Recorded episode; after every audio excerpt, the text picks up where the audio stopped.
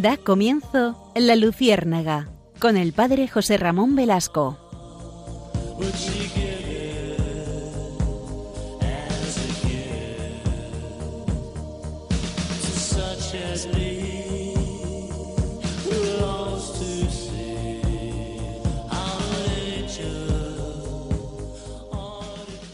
Buenas noches. Comenzamos un nuevo vuelo de la Luciérnaga. Estamos precisamente en este tiempo en el que eh, el, confinamiento aquí en España, porque sé que sé que este programa se escucha en muchas en muchas partes del mundo. En España seguimos en confinamiento de, varios niveles y yo quisiera hoy, además de continuar con el homenaje que que hicimos el otro día. Quizá para nuestros, nuestros oyentes, eh, hace 15 días no pudieron conectarse con nosotros, les tengo que, recordar a los que ya me escucharon y a los que no me escucharon decirles que Iria Fernández, eh, pues la periodista que estaba con nosotros y que leía los textos y que nos ayudaba en la Lucierna, falleció. Ustedes saben que estaba enferma de cáncer, llevaba un tiempo, pues 10 años llevaba enferma y luchó denodadamente, una mujer de profunda fe, una mujer que vivía en el Señor y finalmente pues eh, se fue al cielo. Eh, tuve la, oportunidad y la bendición de, estar con ella en sus últimos momentos, eh, de, poder asistirla con los sacramentos, con el sacramento de la adopción, con la Eucaristía. Y mm, hace 15 días, si ustedes recuerdan, dedicamos el programa a, pues especialmente a su producción poética, porque ella era, eh, era una mujer eh, con una vena poética intensa, había publicado varios libros y eh, en, aquel programa hicimos un repaso de su trayectoria poética, sobre todo en la relación con su vivencia íntima. Hoy, si me permiten, este, este nuevo espacio de la Luciérnaga, quiero empezar con una anécdota. Un hombre estaba en una ocasión haciendo oración cuando se le ocurrió hacer una petición atrevida a Dios. Pidió que le concediera la gracia de ver el cielo y el infierno. El Señor decidió regalarle este privilegio y llevó al hombre hacia dos puertas. Al abrir una de las puertas, el hombre miró, miró dentro y vio que en medio del cuarto había una mesa redonda. Encima de la mesa había una gran olla de comida que olía tan deliciosa que al hombre se le hizo la boca agua. Las personas sentadas alrededor de la mesa estaban muy delgadas, hambrientas y de muy mal humor. Cada uno tenía atado a su brazo una cuchara con un mango muy, muy largo. Todos eran capaces de meter la cuchara en el guiso y llenarla. Pero ya que el mango era más largo que sus brazos, ninguno podía meter la cuchara dentro de su boca. Luego fueron y abrieron la siguiente puerta. Era exactamente igual que el primer cuarto. Había otra mesa redonda con la misma gran olla de comida que volvió a hacer sentir apetito a aquel hombre.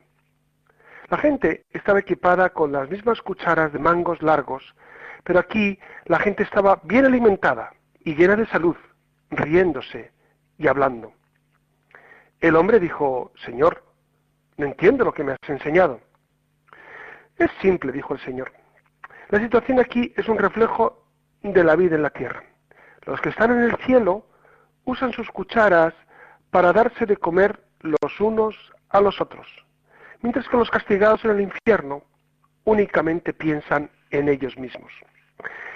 Es como ven una, fábula que define muy bien, o, por lo menos intenta introducirnos en un tema que va a ocupar este, este nuevo espacio de la luciérnaga. Vamos a hablar de las verdades eternas.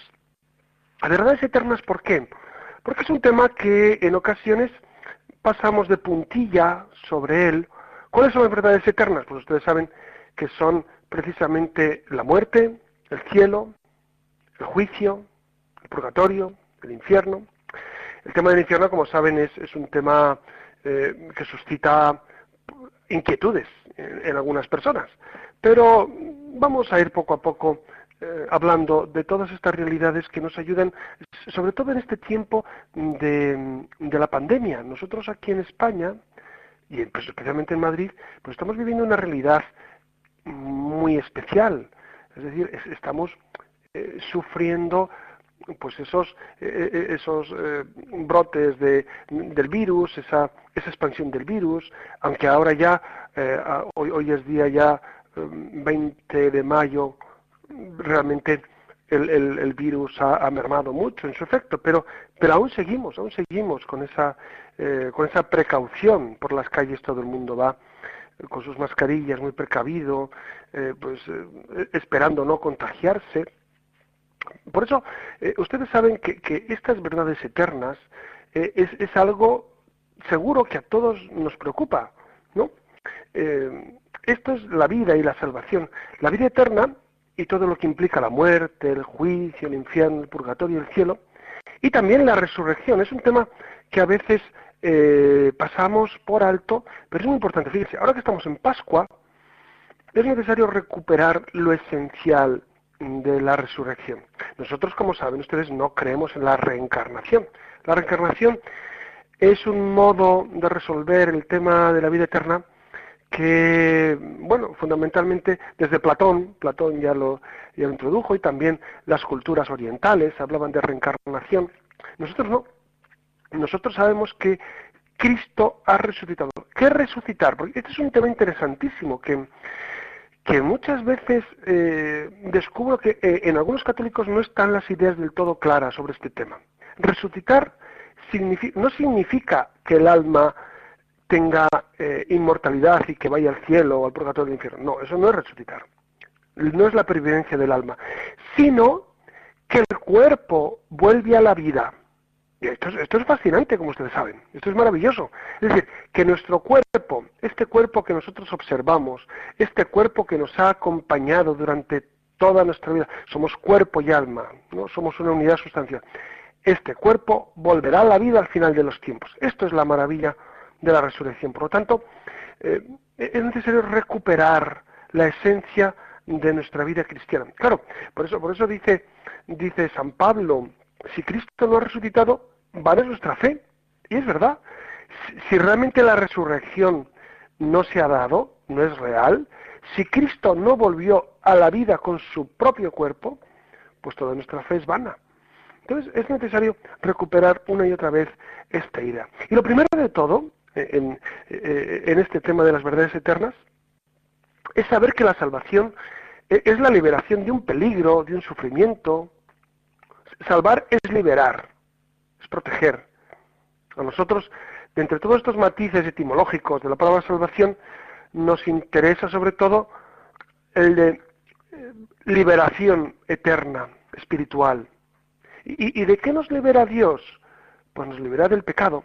Claro, y algunos dirán, pero ¿de qué pecado? Si yo no cometo pecado o mi pecado no necesita tal salvación. Miren, eh, eh, en el Génesis nos cuentan cómo Adán y Eva sí cometieron ese primer pecado, ¿no? El pecado original. Y a través de ese pecado, ¿qué ocurrió? Pues que perdieron varios dones. El primero que perdieron fue la vida de la gracia, ¿no? Que era la inhabitación de Dios en sus almas. De hecho, de hecho Génesis descubre maravillosamente cómo Yahvé baja cada tarde a pasear a la hora de la brisa con Adán y Eva. Es una imagen preciosa, bellísima, de esa conexión, de esa íntima unión entre Dios, Yahvé, y Adán y Eva, que es la inhabitación de la Trinidad. Y después otros dones que tenían Adán y Eva antes del pecado son el don de la impasibilidad, es decir, no, podían sufrir, el don de la omnisciencia, lo conocían todo, el don de la inmortalidad, no podían morir, no iban a morir. Claro, entonces el pecado introduce una variable nueva. ¿Cuál es esta variable? La variable es que el hombre va a morir. El hombre va a ser ignorante, el hombre va a sufrir y el hombre pierde, sobre todo el, don más grande que perdemos es el de la inhabitación de la Trinidad. Es decir, que, Dios nuestro Señor deja de estar alojado en nuestras almas, que esto es gravísimo. ¿Cuándo se recupera esto? Cuando Dios mismo envía a su Hijo y con la muerte y resurrección recuperamos este don inmenso. Claro, aquí hay un tema esencial, ¿no? Fíjense que el catecismo de Astete o de Ripalda, que ustedes algunos seguramente saben de memoria, hoy en día quizá ya no tanto, los más jóvenes no tanto, pues eh, decía, recuerdo una pregunta que decía, ¿para qué vino Dios al mundo? Y la respuesta era, Dios envió a su Hijo al mundo para salvarnos del pecado y darnos ejemplo de vida. Entonces, lo primero, salvarnos del pecado. Esa es la principal misión de Dios nuestro Señor a través de Jesucristo, de su Hijo. Que eso se hace extensivo a la iglesia. Claro, la gente se pregunta, ¿y para qué está la iglesia? Para salvar, para salvar, para, para ofrecer salvación. Entonces, la iglesia precisamente tiene esa misión fundamental. ¿Y cómo lo hace esto? A través de los sacramentos. Los sacramentos son el camino especialísimo para encontrar salvación. Fíjense que ahora en tiempos de Pascua estamos leyendo los textos del Sermón de la Cena, donde Jesús dice, yo soy el camino, la verdad y la vida. Claro, eh, eh, en griego hay, una realidad que nos puede iluminar mucho. En el texto griego dice jojodos, que es el camino, es decir, como si fuera el único camino, la única verdad, la única vida. Esa es la traducción exacta de, ese texto de San Juan, ¿no? Por eso, eh, ¿cuál es el camino de salvación? Jesucristo. ¿Quién nos da vida eterna? Jesucristo. Eh, ¿Cómo encontramos eh, al Señor más allá? A través de Jesucristo.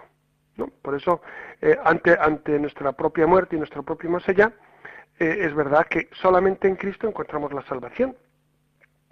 Solo Dios efectivamente puede quitar nuestro pecado y liberarnos del pago del pecado. Dense cuenta que la, distancia entre Dios y nosotros era infinita. Claro, porque Dios eh, es el creador y señor de todo.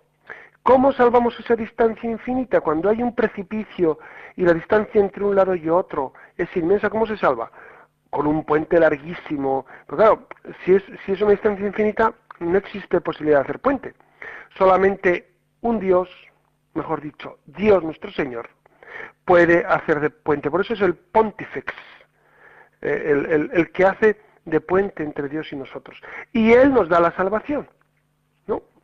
Claro, y entonces, si nos da la salvación, ¿por qué todavía morimos? Porque claro, uno puede pensar, bueno, pues si, después del pecado original ya de Eva ya vino Jesucristo y nos trajo la salvación, pues ya deberíamos eh, vivir eternamente, sin morir. No, pero fíjense que el mismo Cristo muere.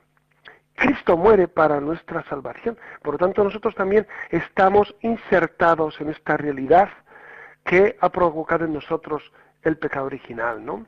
Claro, cuando la gente se pregunta por la muerte, fíjense que, la muerte está continuamente presente en nuestra vida, ¿no? No solamente ahora con el tiempo de, del coronavirus que estamos viendo morir a, decenas de miles, por lo menos en España, ¿no? Que seguramente las cifras oficiales se acercan a 30.000, pero las extraoficiales y según los los, eh, los registros de los juzgados, etcétera, los registros civiles, nos acercamos seguramente a 50.000 muertos en España por el coronavirus, que es una barbaridad.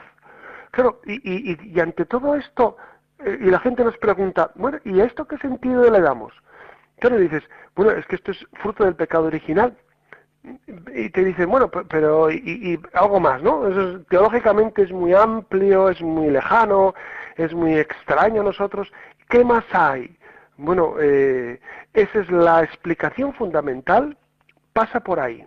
Luego ya podemos hablar de otras cosas, del mal moral del hombre, etcétera, etcétera, pero la explicación primera pasa precisamente por esa realidad que es, que es el pecado original en nuestra vida, que provoca la muerte. ¿No? Por eso dice San Pablo en sus cartas que por el pecado entró la muerte en el mundo. Repito, esto es muy importante tenerlo grabado a fuego en nuestro corazón, porque esta es la respuesta al tema que nos ocupa. Por el pecado entró la muerte en el mundo. Y esta es la realidad, ¿no? Esto es lo que estamos viviendo.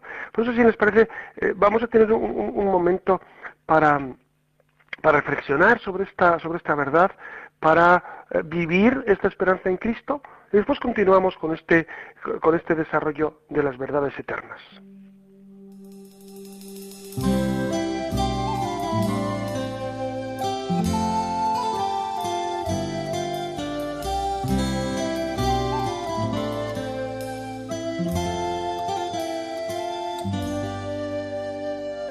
Señor, mi corazón no es ni mis ojos altaneros. No pretendo grandezas que superan mi capacidad, sino que acallo y modero mis deseos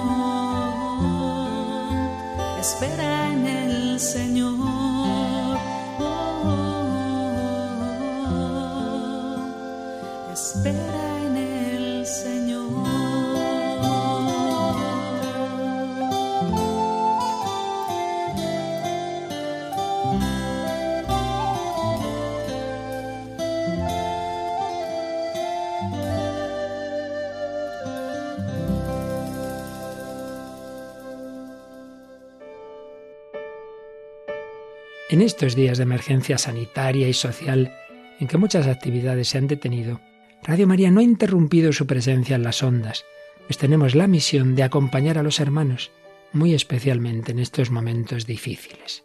Por ello, a pesar de nuestro reducido personal y la escasez de recursos, estamos haciendo un gran esfuerzo para mantener nuestra programación e incluso potenciarla en algunos aspectos. Por ello, os pedimos más que nunca oraciones por el personal y voluntarios de Radio María, para que la Virgen proteja a su radio y ésta pueda seguir alimentando la oración y esperanza de tantas personas que lo necesitan. Por otro lado, comprendemos perfectamente que en estos momentos de crisis muchas personas no pueden aportar la colaboración económica que les gustaría. Y sin embargo, Radio María que no tiene más ingresos que los donativos de sus oyentes, sigue precisando ese apoyo para España y para ayudar a otras Radio María más necesitadas de países pobres. Por todo ello, nos atrevemos a pedir a aquel que tenga medios suplir con una aportación más generosa lo que otros no pueden dar ahora, y también a quien le parezca que no vale la pena su pequeño donativo, que recuerde que cada granito de arena unido a muchos otros hará posible que la radio de la Virgen siga llevando una palabra de fe, consuelo y alegría a muchos hermanos que lo necesitan.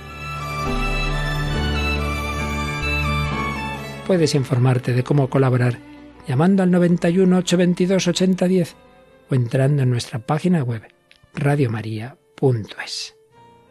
Radio María, una voz de esperanza en el mundo.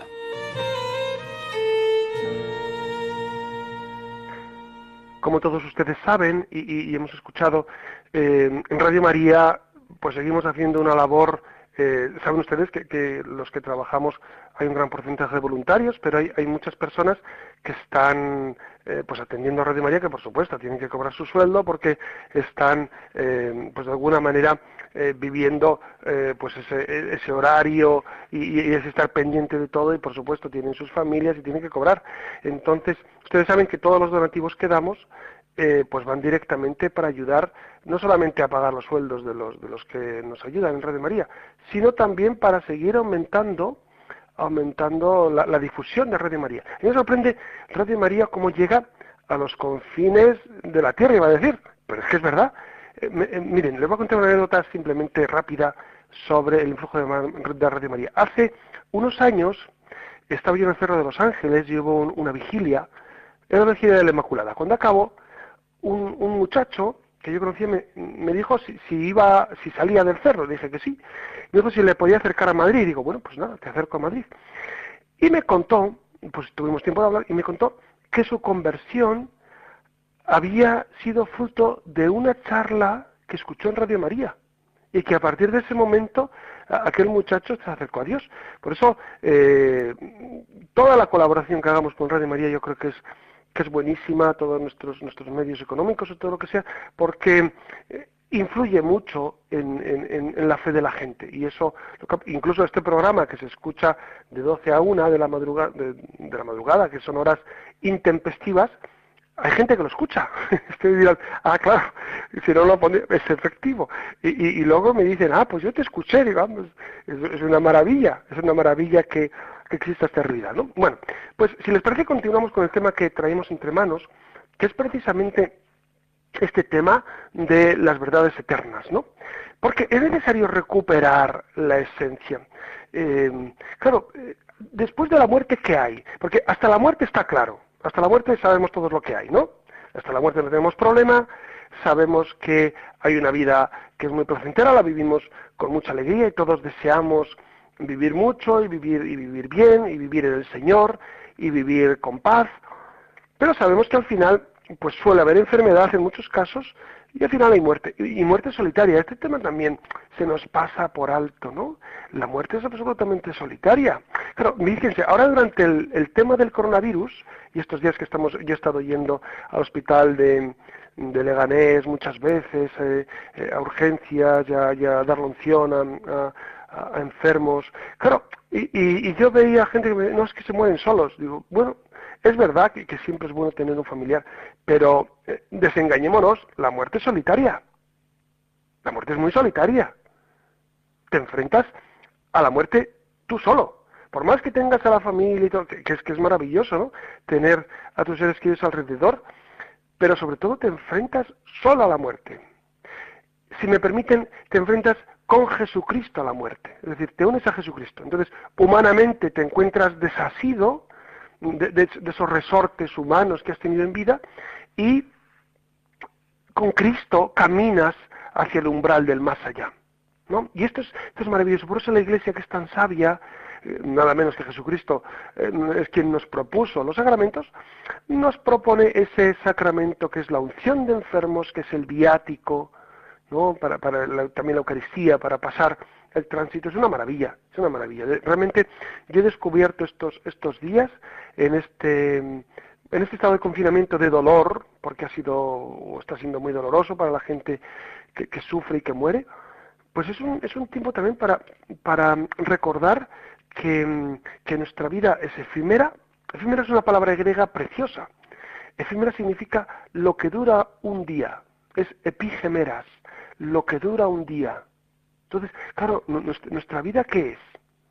Nada, nada, comparado con Dios es nada. Pero precisamente nosotros nos incorporamos a Dios a través de la muerte. Claro, y después de la... Entonces, repito, antes de la muerte ya está claro lo que hay. El problema es, ¿y qué hay después? Pues después está Dios. Urs von Balthasar, que fue un gran teólogo, un gran teólogo de, la época del concilio, ¿no?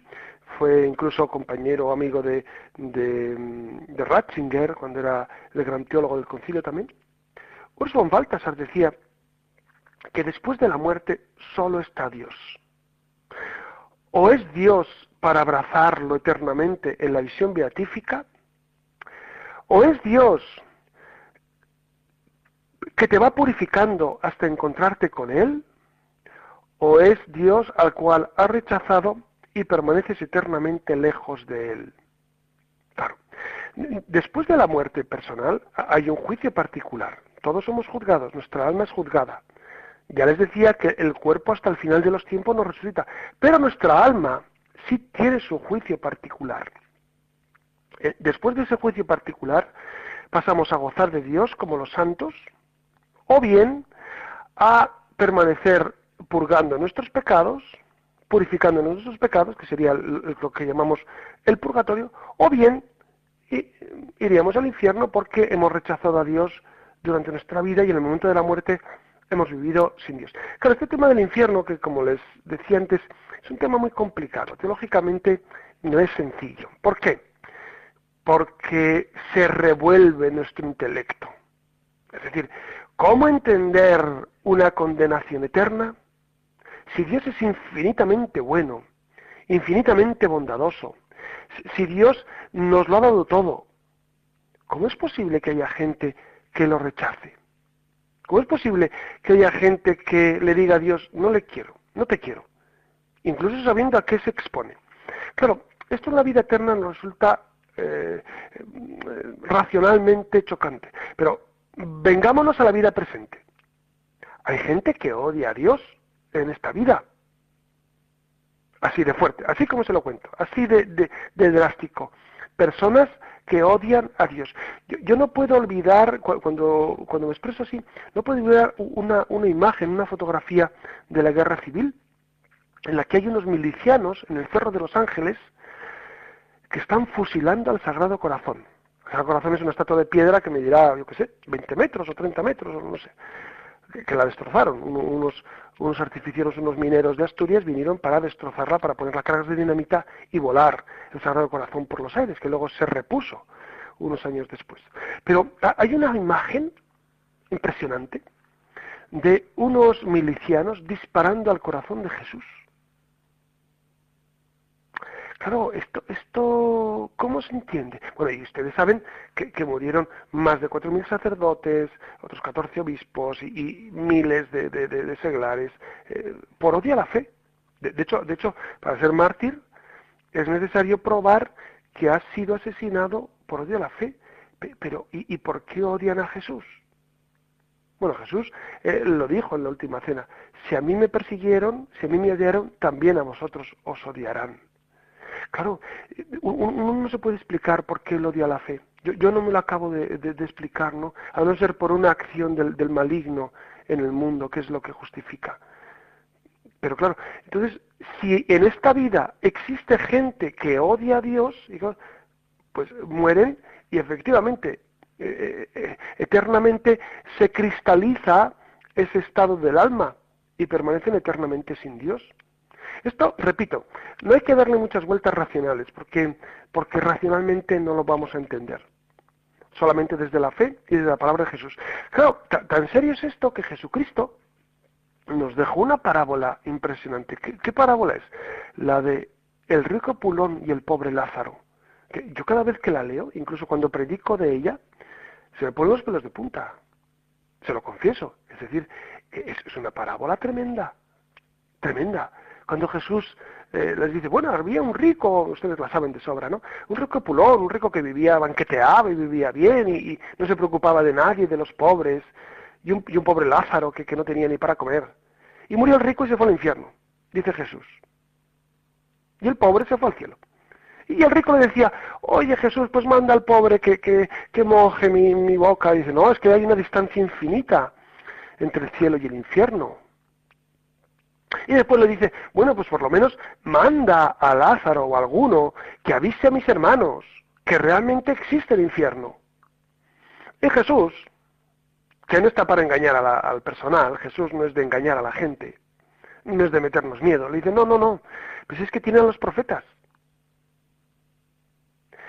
Y ni aunque resucite un muerto, creerán. Y es verdad, Jesús resucitó y, mucha gente sigue sin creer. Claro, esto, esto, es, esto es, increíble. Esto, es, esto, esto se eh, supera nuestra imaginación. ¿Cómo es posible que, que, Dios, siendo tan infinitamente bondadoso, tan infinitamente generoso que nos lo ha dado todo, pues haya gente que, que no solo no crea en Él, sino que le desprecie? Entonces, eh, por eso yo creo que, que, no hay que dar muchas vueltas a, este tema del infierno, sino creer en Él, creer en Él y ya está. Y luego vivir esta vida siempre eh, con cara, con, con, la mirada en la, en la, eternidad, ¿no? Siempre pensando que, que, estamos hechos para vivir para Dios. Estamos hechos para vivir para el Señor, no, no para estar eternamente aquí. Hemos nacido con sed de eternidad, ¿no? Hemos nacido, somos ciudadanos del cielo. De Finance, que, era un profesor de la, de la Universidad Gregoriana, decía, bueno, si se titulaba Ciudadanos de dos mundos. Claro, es, una, antropología preciosa, ¿no? Somos ciudadanos de dos mundos. O también otro libro eh, clásico de, antropología filosófica, Espíritu Encarnado. Eso somos nosotros. Eh, estamos a caballo entre este mundo, este mundo en el cual vivimos, disfrutamos y queremos hacer un mundo mejor, y otro mundo que es, que es el eterno. Entonces, por eso nosotros estamos siempre eh, abocados a la eternidad llamados a la eternidad. Y esto es, esto es maravilloso, ¿no? tenemos que vivir siempre eh, eh, en, esta realidad de estar continuamente pendientes de, pues de eso, de, vivir, de vivir siempre esperanzados, esperanzados. ¿Esperamos vivir mucho tiempo aquí? Pues miren, eh, respecto a esto, que, mucha gente se lo cuestiona, ¿no? ¿cuánto será, ¿cuándo será el fin de mi vida? Mire, no, no, es bueno pensar cuándo será el fin, sino ¿Cómo voy a estar preparado cuando me llegue el fin? Yo les confieso que, les decía antes, que durante este tiempo de coronavirus yo he pensado mucho en mi propia muerte. Bueno, yo, la, pienso mucho en ella, pienso mucho, ¿no? Con mucha frecuencia. Seguramente eh, por nuestro, nuestro oficio sacerdotal, pues tenemos que enterrar muchas personas, atender ancianos, ir a hospitales, eh, dar la unción. Entonces, la muerte para los sacerdotes es algo muy frecuente. Pero digamos que estos dos meses han sido de mucho repensar, repensar esta realidad, ¿no? Y, preguntarme, ¿y yo estoy preparado para esto? ¿Tengo el alma preparada? Fíjense que, los santos padres insisten mucho en pensar mucho las realidades eternas. Incluso, eh, nada menos que San Ignacio de Loyola propone que al hacer el examen al final del día, pues recuperemos esta idea esencial, la idea de, cómo estamos preparados para la eternidad. Fíjense, e, estos días ha fallecido aquí en España eh, Julián Guita. Julián Guita era, quizá muchos no le conozcan, pero aquí en España sí, es bastante conocido. Era, el líder del Partido Comunista, durante, ha muerto con los 78 años de un, ataque al corazón. Murió el, domingo 17 o el sábado de 16, más o menos, en torno a, ese fin de semana. Y, yo me he preguntado, ¿y este hombre, ahora que ha muerto, cuando se ha encontrado con Dios cara a cara, estaría preparado? ¿Tendría su alma dispuesta? Yo, no sé cómo era su vida de fe, sé, que algo debía creer porque, porque él, él, admiraba mucho la cofradía del Cristo de los Faroles, en él fue alcalde de Córdoba, le llamaban el califa de Córdoba, etcétera. ¿Él estaría preparado para el encuentro con Dios? porque al final es lo que interesa. Lo que interesa, como dices, Sor Isabel de la Trinidad, la Beata Isabel de la Trinidad, al final el que se salva sabe y el que no, no sabe nada. Por eso yo, creo que es necesario eh, estar continuamente nosotros pensando, eh, Señor, prepárame para la eternidad, que viva siempre de cara al más allá, disfrutando inmensamente de esto que vivimos aquí, de esta vida, pero siempre de cara a la eternidad. Si les parece, vamos a tener un, momento de, reflexión y, de, una canción que escuchamos y continuamos enseguida con el programa.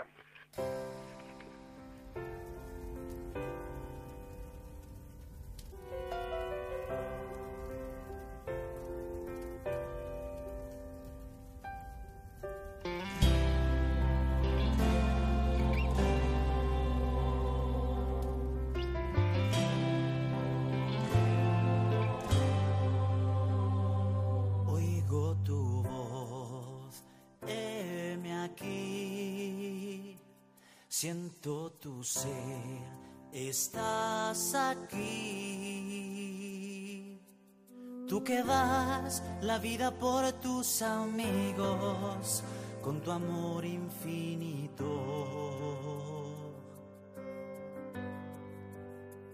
Oigo tu voz, heme aquí.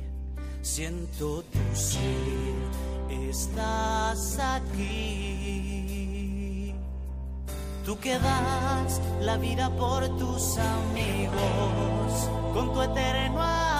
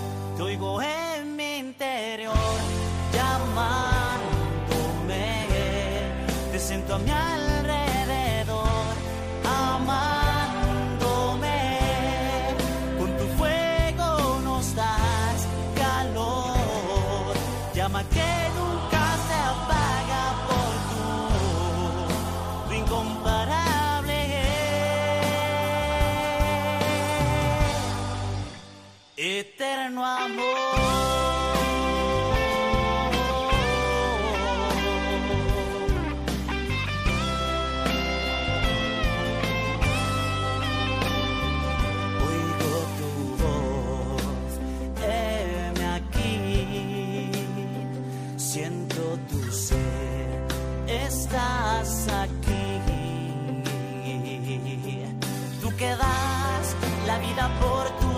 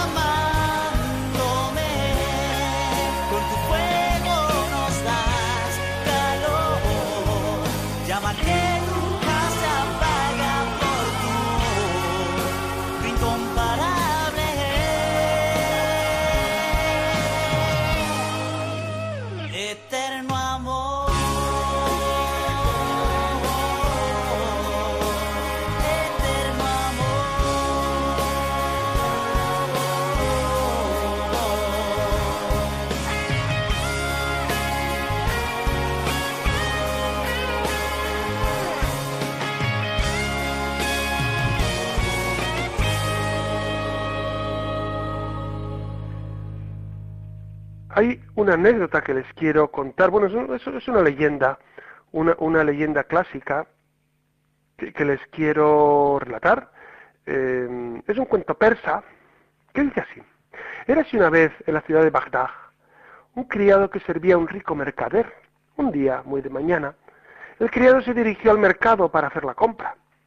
Pero esa mañana no era como todas, porque esa mañana vio la muerte en el mercado y porque la muerte le hizo un gesto. Aterrado, el criado volvió a la casa del mercader.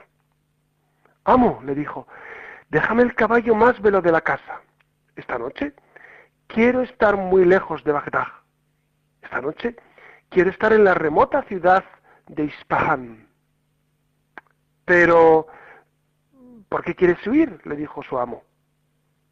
Porque he visto a la muerte, señor, en el mercado, y me ha hecho un gesto de amenaza. El mercader se compadeció de su siervo y le dejó el caballo. Y el criado partió con la esperanza de estar por la noche en Ispahan. Por la tarde, el propio mercader fue al mercado, y como le había sucedido antes al criado, también él vio a la muerte. Muerte, le dijo acercándose a ella, ¿por qué has hecho un gesto de amenaza a mi criado? ¿Un gesto de amenaza? Contestó la muerte extrañada.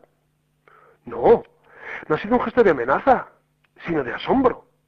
Me ha sorprendido verlo aquí, tan lejos de Ispaham, porque hoy en la noche debo llevarme en Ispaham a tu criado. Es un cuento persa que seguramente muchos de ustedes conocen, pero eh, que tiene mucha, mucho sentido, ¿no? Es decir, eh, nos puede ayudar a entender que, nuestra vida, nuestra vida tiene fecha de caducidad. Pensábamos que éramos eternos, pero no. Eterno solo es Dios. Y entonces, eh, ante esta realidad, ¿qué hacemos? Pues vivir en el Señor, vivir desprendido de todo. ¿Saben ustedes que San Francisco de Asís, que murió muy joven, ¿eh? murió como 46 años, quiero recordar. Murió diabético porque estaba ciego, estaba fatal, tenía los estigmas en sus manos, en sus, en sus pies, en su costado, era, era, era, un hombre, era un hombre totalmente de Dios. Y en el momento de la muerte, bueno, eh, eh, eh, antes había escrito el cántico espiritual, que es, que, es, que es un cántico precioso. En momentos de dificultad, fíjense, él hizo el él, evocó ese, amor a la naturaleza, loado seas mi Señor, por el hermano sol, por el hermano, etcétera. ¿Por qué? Porque vivía henchido del amor de Dios.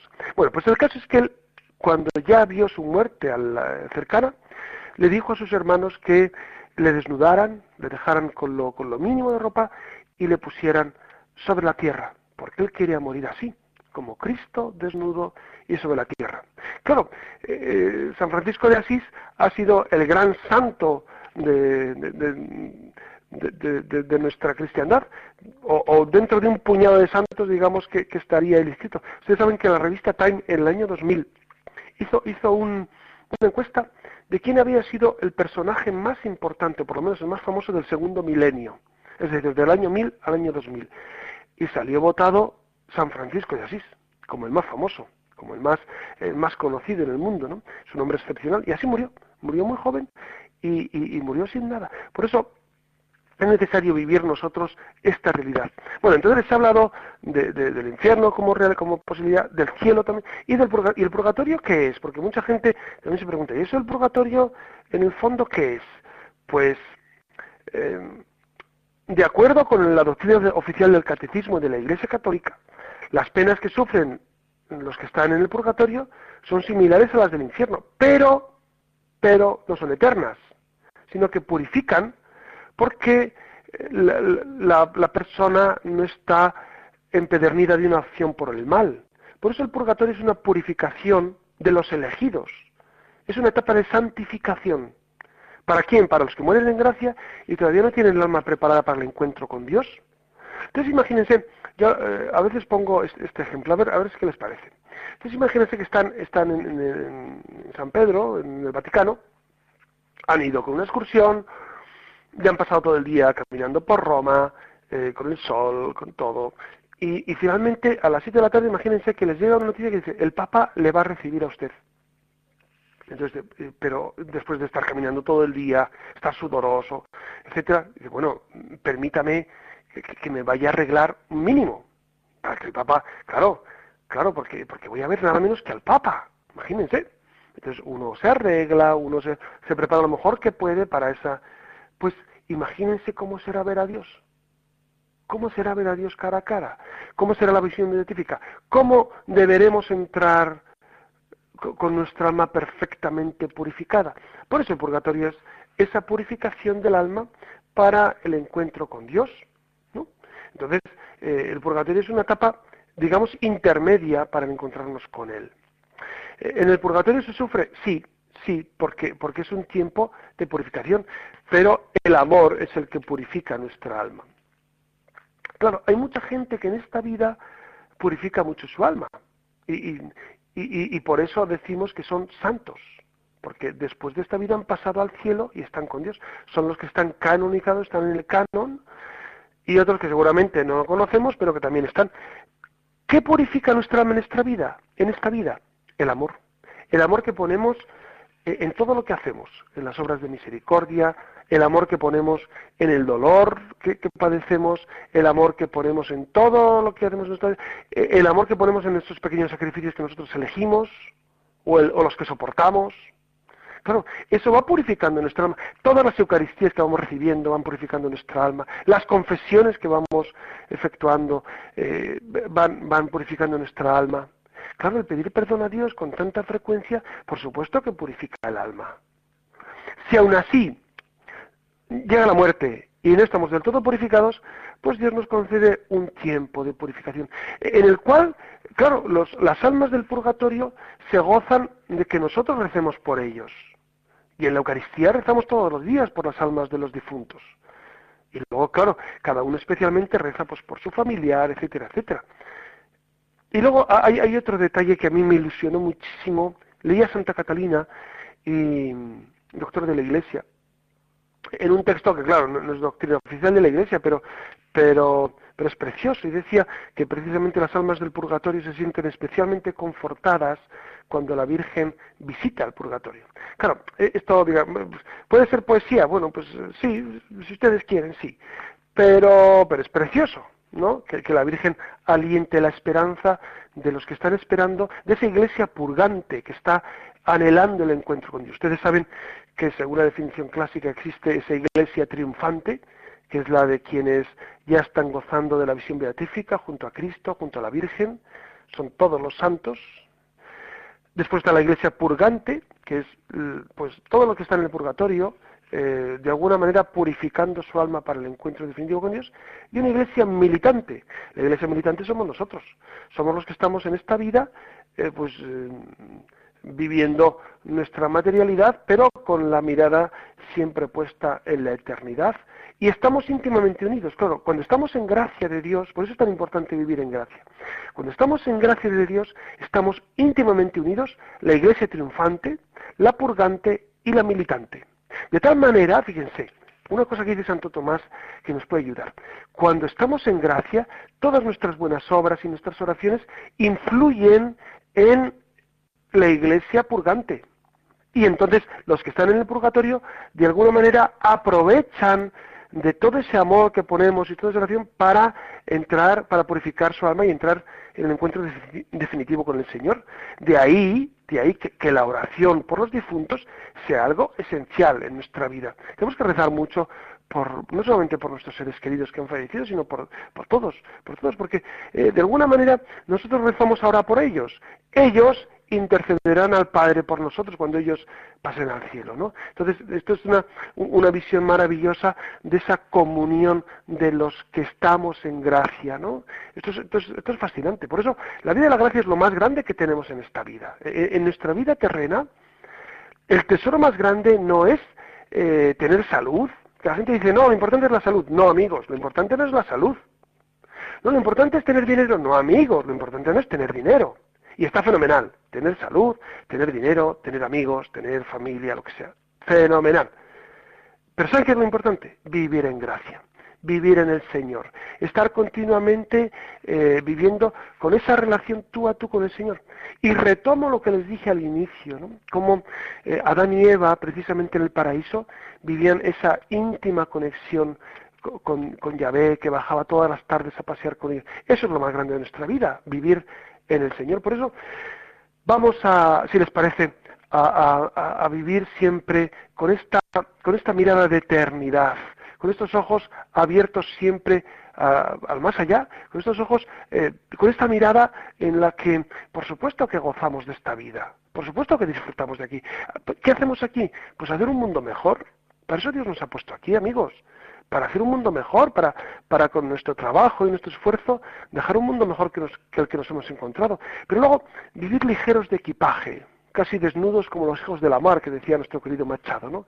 Ligeros de equipaje, es decir, con las maletas hechas diciendo, Señor, vuestro soy para vos nací, ¿qué mandáis hacer de mí? Cuando eh, si me dais vida larga, fenomenal, si vida corta, vida corta, si honor, honor, si deshonra, y eso es vivir en el Señor, eso es vivir pues en esa indiferencia, en ese desapego que nos conduce precisamente a vivir una vida auténtica. Por eso eh, yo les emplazo para que recemos unos por otros, para que vivamos unidos en el Señor. En este tiempo de, sufrimiento y de coronavirus y de, y de enclaustramiento fructífero que estamos viviendo, vamos a unirnos en el Señor, vamos a unirnos en la oración y, nada, les deseo que descansen muchísimo. Les ha hablado su amigo José Ramón Velasco.